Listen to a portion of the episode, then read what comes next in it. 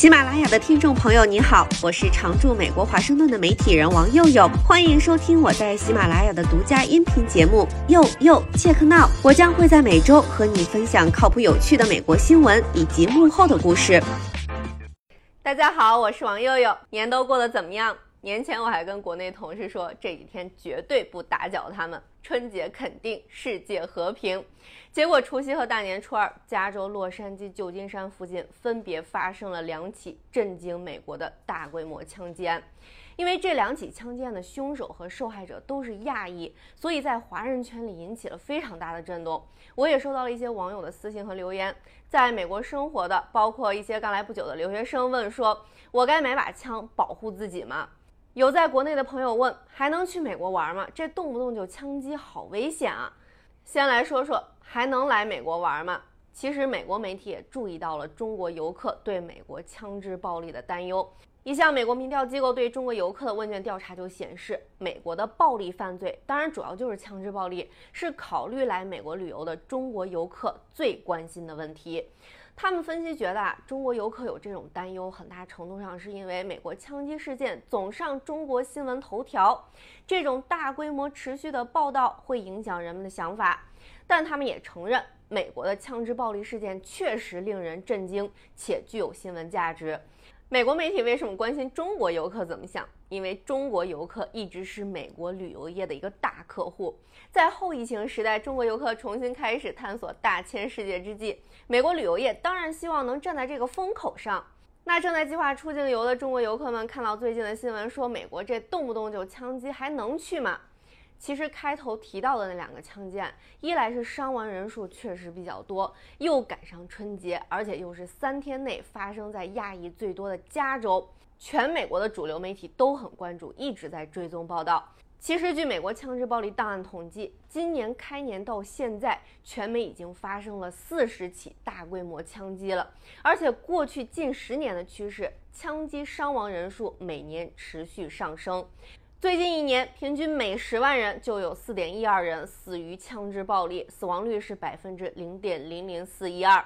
也就是说，在美国得新冠死的概率要比你在枪击案中死的概率大得多。其他类别的死亡，大家可以自行比较。放在全球范围，美国枪支死亡率排第八，发达国家里最高。其实不只是中国游客，枪支暴力确实也越来越成为海外游客来美国旅游会考虑的一个风险。也是美国人选择居住地的一个参考，因为枪击概率在美国不同的地方差别很大，可以降低风险的一个方法，了解你要去的地方，避免去一些大家都知道比较危险的区，比如芝加哥南边这种经常有帮派火拼的地方。但鉴于美国两党在控枪问题上的僵局，叠加其他一些社会矛盾，美国枪支暴力的情况和趋势，未来很多年可能就这样了。这也是为什么在最近的大规模枪击之后，一些在美国生活的人，甚至是留学生之类在这短期生活的人，在考虑买枪的一个大背景。那在美国生活，是不是该买把枪放在家自卫呢？咱先做一个小问卷调查，在美国的朋友有没有在家放枪的？你能熟练操作你的枪吗？你有过成功的自我防卫的经验吗？欢迎留言或者发弹幕分享你的经验。咱们看一个数据，在美国有多少人得以在家用枪自卫？截止二零二二年，百分之四十五的美国人家里有枪，其中人身安全自卫是首要原因。那好，如果你决定出于自卫考虑买了把枪放在家，以下两种情况哪一种的可能性比较大？一，你刚买的那把枪可以从闯到你家的罪犯手里救你一命，所谓防御性用枪；二，你刚买那把枪被用来杀死你或者你的家人。这里面有两种可能，一个是枪被闯到你家的罪犯抢过去杀了你或者你的家人，一个是你自己意外开枪导致自己或家人死亡。请把你的猜测打在公屏上。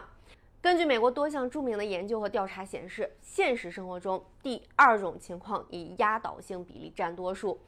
美国司法部对2007年到2011年枪支暴力受害者的分析发现，人们被枪支伤害或杀死的可能性是用枪支自卫的九倍。所以，当你在家放把枪，觉得它应该可以保证你和家人的安全，有安全感，但实际上风险是很大的。举个例子，在美国，三分之一有小孩家庭有枪，其中百分之十三的家庭，大概一百四十万个家庭，小孩很容易就拿到家里的枪，这是个很大的潜在风险，在美国也是个很严重的社会问题，经常有关于小孩不懂事拿到枪伤害到自己或家人的报道。那这个枪可以保证你安全的认知是从哪儿来的呢？一个主要的来源是美国强大的枪支游说团体，像是美国步枪协会这类的游说团体宣传，持枪的好人可以挽救生命。这种观点主要来自于犯罪学家加里克莱克和马克格茨在一九九五年发表的一项研究。他们问了五千个美国人：“你们或者其他家庭成员是否曾在过去一年中使用枪支进行自卫？”他们根据收到的答复估计，枪支在美国每年用于自卫的次数超过两百五十万次。我们确实会偶尔刷到成功自卫的例子，但之后的研究和调查都发现，这个数字是被极大的夸张了。而大多数所谓的自卫都发生在纠纷中，在很多自认为是在自卫的案例，不一定是合法的。一项对来自不同州的五名刑事法官的调查发现，在一百四十六份自我报告的防御性用枪的案件里，法官判定超过一半的枪支使用是非法的。所以，如果你决定要买把枪放家里，一定要好好研究研究你所在的州和城市在什么情况下持有和使用枪支是合法的。每个地方的差别很大。美国步枪协会的网站上有很多的课程和资料，有专门讲如何在家自卫的课和各种型号枪支的教学，有线上的网课，也可以插入你的地址查找周围的线下课。各地的射击场也有不同等级的课。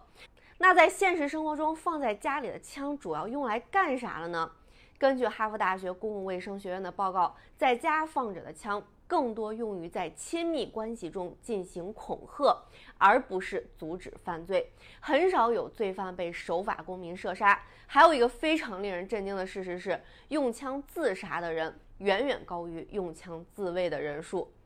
我在这儿没有讨论应不应该拥枪，也没有做任何建议。我有些朋友买了枪，而且我也和他们一起去娱乐型的射击场所打过枪，这也是很多来美国的留学生会尝试一下的事儿，新鲜嘛。但偶尔玩一下和在家放把枪还是很不一样的。刚才聊的这些，也是希望在美国生活、正在考虑买枪的朋友，在了解所有信息的情况下，做出负责任的决定。